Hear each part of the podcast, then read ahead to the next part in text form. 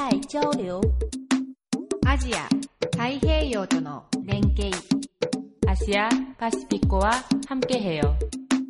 Contacto Asia Pacífico. Le damos la bienvenida a todos nuestros oyentes a una nueva emisión de Contacto Asia-Pacífico, el programa radial del Centro de Estudios Asia-Pacífico, emitido a través de Acústica, la emisora web de la Universidad de AFIT. Los saludamos en cabina Alejandra Valencia y Lorena Muñoz. ¿Qué tal si empezamos con las efemérides del día de hoy? Ok. El 18 de septiembre de 1906 ocurre el tifón de Hong Kong que dejó un saldo de 10.000 muertos en la ciudad, lo que sería un 5% de la población actual. En 1911 le disparan al entonces primer ministro ruso Piotr Stolypin en la ópera de Kiev. El 18 de septiembre de 1944, el submarino británico HMS Tradewin hundió el barco japonés Junyo Maru, conocido por ser parte de los barcos infernales. Un año después, en la misma fecha, el general Douglas MacArthur llevó su sede de comando a Tokio. En Myanmar, en el año 1988, se terminan las 8888 protestas pro democracia a nivel nacional. En el mismo país, el 18 de septiembre de 2007, monjes budistas se unen a las protestas antigobierno, empezando lo que algunos llaman la revolución azafrán. En 2011, un 18 de septiembre, se sintió el terremoto Sikkim a través del noreste de India, Nepal, Bután, Bangladesh y el sur de Tíbet. ¿Qué tenemos en personajes relevantes, Aleja? El 18 de septiembre de 1973 nace Ami Onuki, conocida por cantar en el grupo Puff Ami Yumi, quienes hicieron el opening de la serie de televisión Teen Titans en Cartoon Network, además de tener su propio programa de televisión animado allí mismo, Puffy Ami Yumi. Continuemos con el boletín de la semana. China empieza a consumir sus reservas porcinas.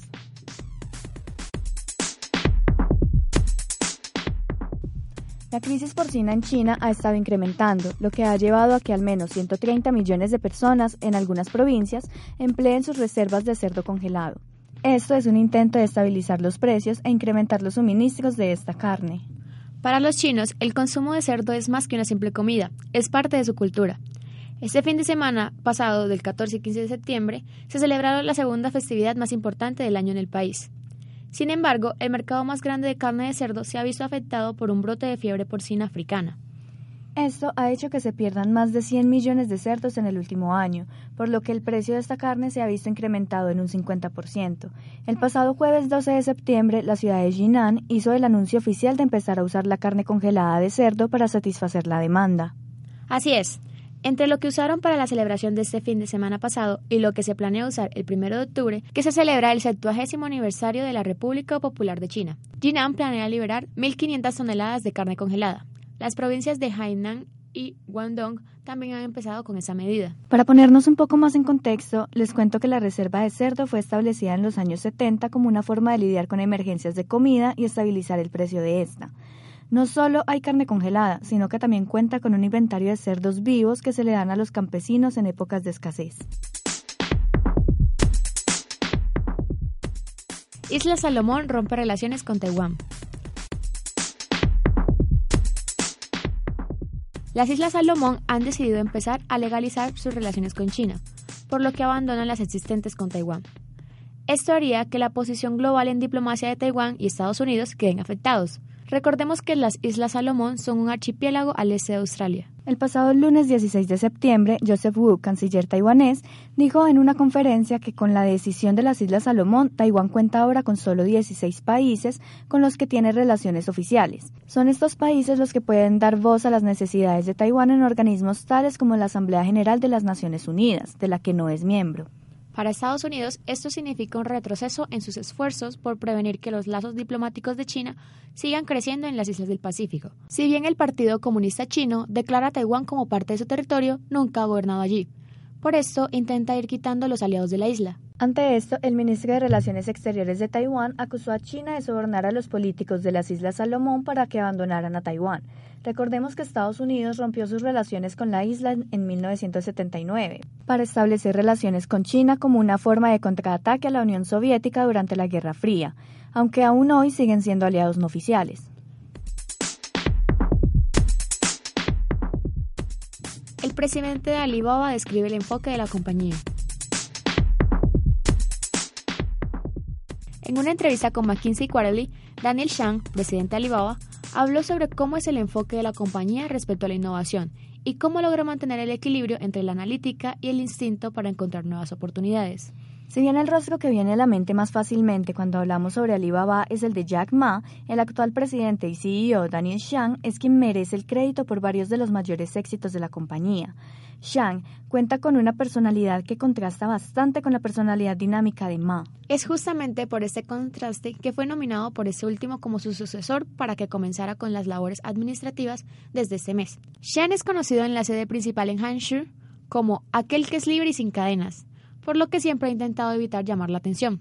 No obstante, su instinto para la innovación ha sido clave para que Alibaba sea uno de los e-commerce más importantes del mundo. Por ejemplo, su iniciativa del Festival Global de Compras 1111 hizo que en 2018 la empresa moviera utilidades de 30.8 mil millones de dólares, al igual que ha estado al frente de la iniciativa de volver a la plataforma en una móvil, logrando que el 90% de sus ventas se hagan por dispositivos móviles. Según dijo Quarterly, lo más notorio del mercado chino es su diversidad, pues gracias al uso del Internet están enterados de lo que está de moda, no solo en China, sino en todo el mundo. Aparte, cuenta que también son de fuertes convicciones. Dijo que la generación Z no solo cree en las grandes marcas, sino que prefieren cosas únicas y que sean de marcas de su propia generación. Al ser una generación que tiende a gastar más que sus padres, Shang ve una oportunidad de mercado. Lo mismo pasó con el Festival Global de Compras 1111, el cual planeó como algo para que el público recordara la plataforma y la hiciera sonar más que a otras. Además, el empleo de la inteligencia artificial, que ha apoyado siempre, ha sido aún más para la aplicación móvil. Esta permite que los usuarios puedan realizar pagos en línea mediante el reconocimiento facial, lo que se ha hecho muy popular en China. Sin duda, Daniel Shang es un personaje al que los empresarios deben mirar para poder saber qué es lo que manda ahora en los negocios virtuales. Corea del Sur pide que la bandera del sol naciente sea prohibida en los Olímpicos. Corea del Sur ha pedido formalmente que la bandera del sol naciente sea retirada de los Juegos Olímpicos que serán realizados el próximo año en Japón, pues lo consideran un símbolo japonés de guerra pasado y lo comparan con la esvástica nazi. El pasado 11 de septiembre, el ministro de Cultura, Deporte y Turismo de Corea, Kwon Chik-cho, dijo que envió una carta al Comité Internacional de los Olímpicos, Thomas Bach, expresando su gran decepción y preocupación por los planes de Japón de permitir la bandera en los estadios y otras instituciones durante el evento internacional. Sin embargo, Tokio respondió a esto que la bandera es usada en todo el país y no es considerada una declaración política, por lo que no se considera un artículo prohibido. La bandera mencionada, por si algún oyente no logra identificarla, es la que tiene un sol rojo con 16 rayas que van del centro al exterior, y es percibida por muchos coreanos como un símbolo de la ocupación japonesa en la península coreana desde 1910 a 1945. Juan argumenta que la bandera sí es símbolo ofensivo que usan los nacionalistas contra los coreanos y demás extranjeros, y que abre heridas viejas. Como antecedente, dice que la FIFA, el organismo internacional que regula el fútbol, prohibió la bandera en partidos internacionales. El Comité Internacional de los Olímpicos en Tokio declaró que recibió la petición, pero que la estudiarán antes de tomar la decisión. Especial Contacto Asia-Pacífico. Una oportunidad para profundizar en la región. Esta semana hablaremos sobre uno de los poetas coreanos más emblemáticos de la historia moderna, Yoon Dong-ju. Nació el 30 de diciembre de 1917 y murió el 16 de febrero de 1945. Fue conocido por sus poemas líricos y de resistencia. Yoon nació en Myeongdong-cheon, en Gando, que queda en Manchuria. Egresó de la especialidad de Humanidades de la Escuela Técnica Yonhui la que después sería conocida como Universidad Yonsei. En 1938 publicó en el diario Ilbo el texto Disparar a la Luna y en la revista mensual Son Yonji la canción infantil Sanulrim. Después de esto se dirigió a Japón, donde se matriculó en la Universidad Rikyo en Tokio en el año 1942. Seis meses después, sin embargo, se mudó a Kioto, donde estudió en la Universidad Doshisha. Fue arrestado por la policía junto a Song Mong-gyu, por sospecha de haber cometido un delito, siendo liberado el 14 de julio de 1943. Al año siguiente, la Corte Regional de Kioto lo sentenció a dos años de prisión, acusado de haber participado en el movimiento de independencia de Corea. Por esto quedó detenido en Fukuoka, en donde murió por causa desconocida en febrero de 1945 a los 27 años. Para los coreanos no es extraño conocer las primeras líneas de su poema Proemio. Espero alzar la mirada al cielo sin vergüenza hasta el día en que me muera. Aprovechamos también para invitar a todos nuestros oyentes a Cátedra Asia Pacífico 2019, la cual se realizará el próximo miércoles 25 de septiembre. En esta ocasión el conferencista será de Nueva Zelanda y será con el tema Nueva Zelanda y Colombia, una alianza estratégica para la agricultura del mundo. El invitado será Terry Michael, consejero agrícola para América Latina del Ministerio de Industrias Primarias del Gobierno de Nueva Zelanda. La hora será a las 11 de la mañana en el auditorio 38110. Recuerden, el próximo miércoles 25 de septiembre. Agradecemos a todos nuestros oyentes por habernos acompañado en una nueva emisión de Contacto Asia Pacífico. Les esperamos la próxima semana.